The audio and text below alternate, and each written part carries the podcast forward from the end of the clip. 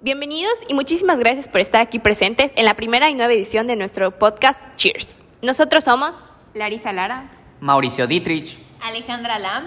Kineret Witzil y Daria Martínez. Todos nosotros estudiantes de tercer semestre de Fisioterapia y Rehabilitación de la Universidad Marista.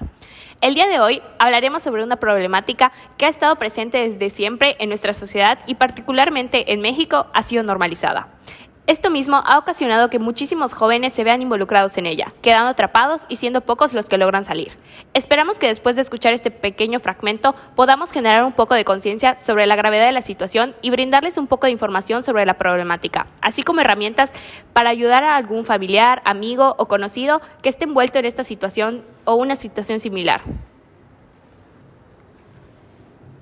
¿Se han puesto a pensar la cantidad de jóvenes que se encuentran en una situación de adicción en nuestro estado? Para ir dándonos una idea, los datos muestran que el consumo de alcohol en menores de edad ha tenido un aumento significativo, pues el consumo excesivo aumentó del 4.3% en el 2011 al 8.3% en el 2016. Y aunque no hay cifras exactas del incremento del alcoholismo a partir de la pandemia, se sabe que ciertas problemáticas que generan estrés o situaciones en el ambiente personal influyen directamente en la adicción a estas sustancias. Hablando específicamente sobre el alcoholismo, es una adicción que empieza en edades muy tempranas, ya que cada vez se tiene más facilidad de conseguir el alcohol por parte de los jóvenes y niños.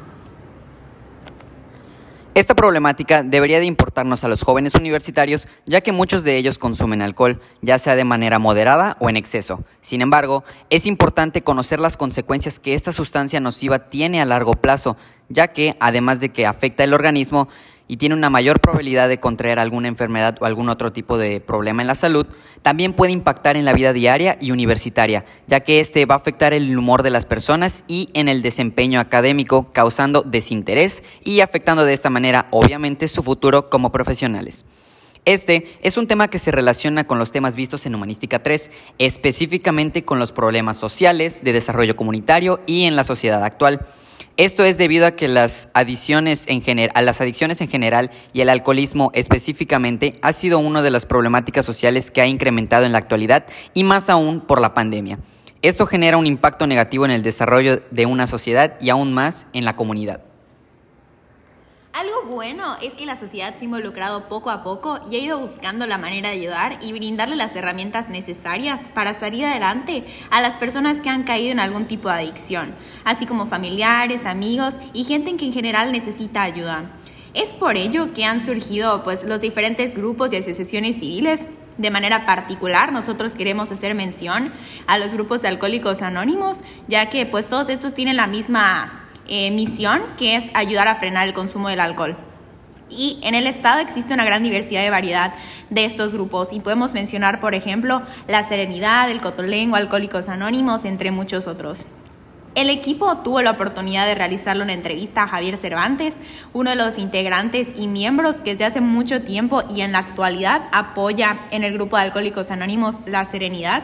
Y él nos mencionaba que la finalidad del grupo es que a través de juntas de grupos de autoayuda se logre detener el consumo de sustancias y en consecuencia tener una mejor vida.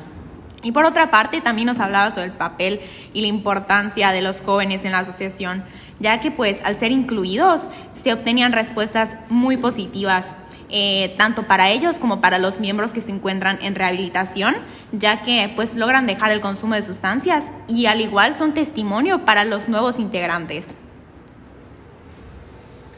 Ya para ir cerrando este episodio, queremos quedarnos con algo muy importante que también nos comentó Javier, y es que sí es posible dejar el consumo y tener en consecuencia una vida útil y feliz. Él decía, y coincidimos con él, en que no es fácil, pero gracias a asociaciones como La Serenidad y grupos de alcohólicos anónimos en sus más de 80 años, ha logrado ser la mejor opción para los adictos que buscan recuperarse.